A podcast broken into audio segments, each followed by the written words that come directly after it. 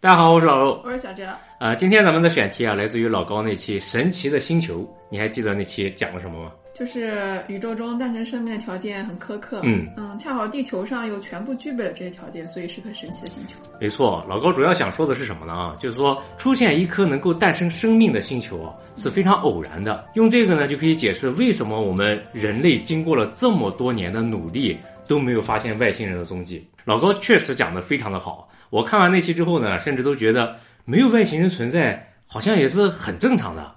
但是我记得你是非常坚信有外星人的。没错呀，所以我就又把老高所说的那些条件啊，重新的好好的看了一遍啊，又考虑了一下，然后又去查了一些资料，我发现这些条件里面其实有好多是值得推敲的。我们这一期啊，就把那些值得推敲的地方啊讲一下，来给大家讨论一下啊。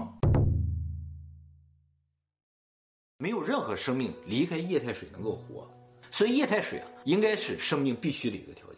首先呢，我们先来说一个看上去最没有争议的条件，那就是液态水。你觉得液态水有争议吗？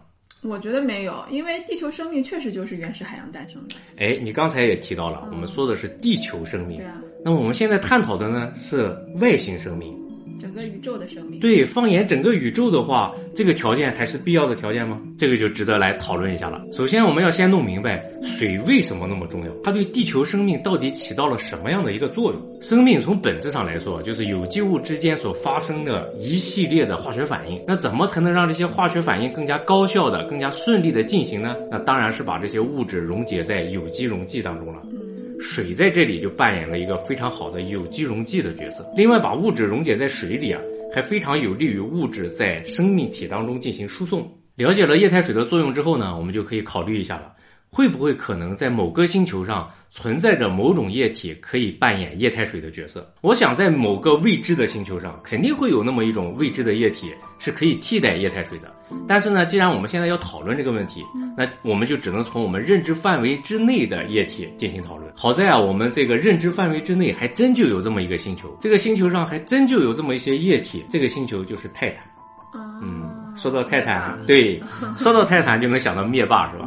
这个漫威里的灭霸萨诺斯，他的故乡就被设定在泰坦星。泰坦星呢，又叫做土卫六，它是土星最大的一个卫星，也是太阳系当中的第二大卫星，仅次于木卫三。泰坦星啊是有大气层的，甚至它的大气层比地球上的大气层还要浓厚。而且说泰坦星的表面是有大量的液体存在的，这个液体就是甲烷。那甲烷到底能不能代替液态水的角色呢？科学家们认为还是非常有可能的，因为他们发现泰坦上面的甲烷不仅是地表有液体的甲烷，它的大气当中啊还有气体的甲烷，然后这些气体的甲烷呢还会定期的以下雨的形式再落回到地表，这就非常像我们的地球的水。水循环，对吧？就像我们地球的水循环一样。如果泰坦上存在生命的话，那他们就不是以液态水为基础了，他们就是以液态甲烷为基础。那他们呼吸的呢，就不是氧气了，他们呼吸的是氢气，然后还会消耗乙炔作为自己的能量来源。这个推测来自于 NASA 的一份报告，NASA 的土星探测器啊就发现，泰坦地表的氢气和乙炔的含量明显要低于上层大气中氢气和乙炔的含量，这就意味着有可能在泰坦星的表层附近啊，有那么一种生物在消耗着氢气和乙炔。虽然仅仅是一个推测啊，但是这也给我们一个启示，就是说不以液态水为生命基础的生物真的有可能是存在的。而且反过来说啊，我们地球上的生命以液态水为基础，并不一定就是最好的选择。为什么呢？嗯，准确的说，以我们现在这个生存阶段来说，确实没有什么不好的。但是我们，不能忘记地球上还有冰河期啊。像我们现在这个生存阶段，地球上大部分的冰盖都集中在南北极区域，还是非常稳定的冰盖的面积。但是呢，地球的温度啊是受到很多因素影响的，比如说大气中二氧化碳的浓度降低了，或者是这个地球的轨道发生了一些变化，或者是太阳系在银河系当中的位置发生了一些变化，都有可能导致地球的气温发生一些下降。一旦地球的气温进入这个下降通道啊，南北极的冰盖的面积就会扩大。南北极冰盖面积扩大一点之后呢，它就会反射更多的太阳光，这样从整个地球来说的话，接收到太阳光就会更少，就会导致地球的气温进一步下降。这样形成一个循环之后呢，最终南北两极的冰盖甚至有可能行进到赤道附近，最终地球就会变成一个冰球。那如果地球变成一个冰球的话，反射的就会越来越多，对，那就没有办法解冻了。啊，这也倒不必担心，因为这个地球上还有火山运动呢，火山还在继续喷发，火山喷发就会向大气中释放大量的二氧化碳，二氧化碳是温室气体，因为这个地球表面已经全部被冰雪覆盖了，那就没有植物进行光合作用了，没有植物的光合作用，二氧化碳就会越积越多，温室气体越积越多之后呢，地球的温度自然就上来了。虽然地球最终还是可以解冻的，但是呢，这样一来，地球上的生命就面临了一次。大灭绝，尤其像人类肯定没有办法在那个条件下生存，是吧？所以我说啊，地球上用水作为生命基础不一定就是最好的选择。没有地壳运动啊，就不会有各种各样的化学反应产生。没有地壳运动就没有化学反应，这个说法应该是不存在的，因为地壳运动和化学反应之间啊没什么必然的联系。那么如果说地壳运动对于地球生命有什么样的意义呢？主要体现在它是地球上各种各样碳循环的一部分。那什么是碳循环呢？举一个简单的例子，比如说植物通过光合作用吸收空气中的二氧化碳，释放出氧气。那碳去哪呢？碳就去到了植物的体内。然后食草动物呢吃掉这些植物之后呢，碳又进到了食草动物的体内。动物通过呼吸作用向空气中释放二氧化碳，然后又把这个碳返回到了大气当中。这就是一个地球上。最典型的生物圈碳循环的例子。那么还有一种情况，那就是动物和植物如果都死掉了，会怎么样呢？就到了地里了。对，动物和植物的尸体啊，就会掩埋到地层下面去。经过长年累月的累积，掩埋到地层深处的这些碳，再怎么回到大气当中去呢？这就需要深层碳循环了。板块运动啊，就是一种深层碳循环。像板块间的这种挤压呀、俯冲啊、抬升作用啊，就把这个地底深处的碳。抬到地表上来，地表上面的碳到地层深处去，这就是一种深层的碳循环。球大点有什么好处呢？就是它能够稳住地球的自转轴。关于月球的大小刚好可以稳住地球的自转轴这个说法，主要来自于一九九三年的两篇论文。这两篇论文呢都是同一个人写的，作者就认为说，如果没有月球存在的话。地球的自转轴会在几百万年的时间内从现在的角度变到九十度，但是呢，这个理论早就在二零一一年的时候被推翻了。二零一一年最新的研究调查表明，即使没有月球啊，可能地球的自转轴也不会发生很大的变动，嗯，顶多从现在的二十三点四四度变到二十到二十五度这个范围之内。嗯，那差不多。其实差不了很多。如果想要说变到九十度那么大的话，可能需要几十亿年的时间。所以说，月球对地球自转轴的影响其实并没有那么大。虽然月球对我们地球非常重要，但是我们也不能在什么地方都去神化它。而且，一颗星球即使它的自转轴再不稳定，也不可能不稳定到水和大气都不稳定了的程度。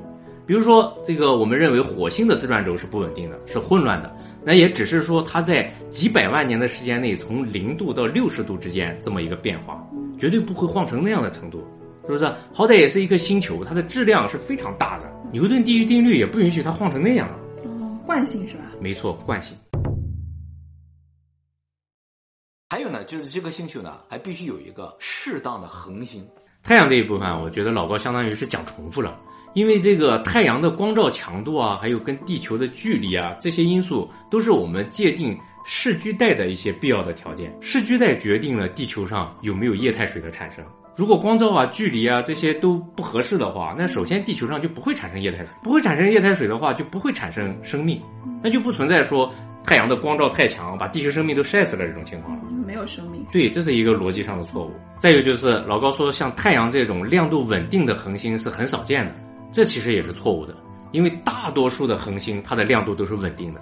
只有那么一少部分的恒星，它的亮度是周期性变化的。这种恒星我们管它叫做变星。但是从数量上来说，还是亮度稳定的恒星更多一些。而且呢，还有一个问题就是，如果太阳质量太大的话，就会造成潮汐锁定。那地球被太阳潮汐锁定的担心啊，也完全是多余的。嗯，什么叫潮汐锁定呢？最典型的例子就是月球被地球潮汐锁定了。月球的自转周期和它的公转周期完全一致，这就导致月球在绕着地球运转的时候啊，总是同一个面对着地球。啊，太阳虽然质量非常巨大，但是它离地球很远。相对于月球来说，地球更容易被月球给潮汐锁定。在过去几十亿年的时间里啊，地球的自转周期从八个小时变到了现在的二十四个小时。如果地球想要被月球潮汐锁定呢，那这个自转周期要减慢到一个月。那如果要被太阳潮汐锁定呢，这个自转周期要减慢到一年。嗯，这个事情基本上是不会发生的，除非太阳的质量大到什么程度呢？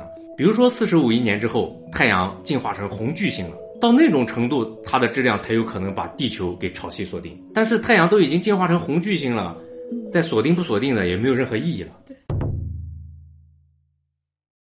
就像什么紫外线呐，或者是特别强的伽马射线那些东西，是生命存在不需要的东西，而这些东西恰好都被臭氧层挡住。所以，关于臭氧层也是有争议的。从逻辑上来说，这一点也是有一点问题的。确实啊，臭氧层可以屏蔽掉大部分的紫外线，来保护地球上的生命。但是现在我们探讨的是什么问题呢？是地球生命诞生的必要条件的问题。那我们就要来说一下臭氧层是怎么来的了。嗯，在原始的地球上是没有氧气的，当然就更没有臭氧了。在后来的原始海洋当中啊，有一些生命体进化出了光合作用，光合作用就会向空气中、大气中释放出氧气。最初释放出来的这些氧气呢，被地表的一些矿、铁矿石啊，然后还有岩石啊，发生一些氧化反应啊，都消耗掉了。但是等这些地表的氧化反应全部结束之后呢，大气当中的氧气就开始积累起来了，越积越多，然后在大气的上层就有一部分氧气跟太阳的紫外线发生反应，转化成了臭氧。这样才形成了臭氧层。所以说，臭氧层是在地球上诞生生命之后才产生的。所以这个顺序不对。对，不能作为生命诞生的一个必要条件。而且还有一点很神奇的就是，我们大气是透明的。嗯，关于透明的大气啊，其实是我最想探讨的一个地方。你觉得透明的大气真的对人类来说就是最完美的吗？难道不是吗？没有人喜欢雾霾天吧？我觉得。当然了，我也不喜欢雾霾天。但是我想说的是什么呢？完全透明的大气啊，确实非常方便人类观察宇宙。但是反过来说，也非常方便宇宙来观察我们呀。你想啊，咱们人类想要跟外星生命进行沟通，不断的向宇宙中发射各种各样的电信号，这不就相当于说，在一个潜伏着很多猎手的丛林里面，突然有一个特别幼稚的猎手跑到丛林的空地上喊：“嗨，大家好，我在这儿呢，你们在哪儿？”这不一回事吗？那你说这个猎手的下场会是怎么样的？被干掉了。那你是三体小说里的逻辑，我觉得不会轻易有猎手开枪干掉他的。如果他开枪干掉他。自己的位置不就容易被暴露吗？那应该怎么干呢？应该暗中观察呀，对不对？先来看一下这个大呼小叫的家伙，到底对自己有没有威胁？这个家伙到底对自己有没有用处？然后再决定。至少不会有哪个猎手直接就站起来说啊，我在这儿呢，做出这样的回应。我觉得应该是没有可能的。所以我觉得外星人其实根本就没有回应我们的必要。他们如果收到了我们的电信号的话，直接派一个飞船在我们的地球轨道上绕两圈。是不是我们大气这么透明，人类都基本上在这个地表活动，所以在地球轨道上就把我们人类观察的清清楚楚了，根本就没有必要跟我们交流。就算他们观察了我们之后，觉得我们对他们是有用的，应该也不会马上跟我们联系。他们可能先记录一下啊，mark 一下，然后等到他们的星球资源枯竭，被迫要星际移民的时候再过来，那时候可能就。不是交流了是吧？就就不用提前打招呼了。对对对，而且不是经常有 NASA 的新闻说，他们又在这个国际空间站拍到了地球轨道上有那种锥形不明飞行物。这些我觉得非常有可能就是外星生命接到我们的信号之后，然后派一个飞船来观察我们。我觉得吧，那些大气层非常浑浊、非常不透明的星球上面啊，反而更有可能有外星生命的存在。你举个例子，比如说泰坦星，离我们并不是很远。是不是都在太阳系里面，并不是很远？但是到现在为止，我们都不能确定它上面到底有没有外星生命，就是因为它的大气太浑浊了，非常不便于观察。而且还有个可能性是什么呢？啊，因为星球啊处在宇宙当中，比如说陨石的冲击啊，比如说温度的变化，这种外在的条件非常复杂。除了咱们地球人类生活在地表之外啊，可能有些星球的外星生命啊，主要生活在地层以下。这也是非常有可能的。所以说，我们的大气虽然是透明的，也不能因此说我们人类就命中注定要探索宇宙。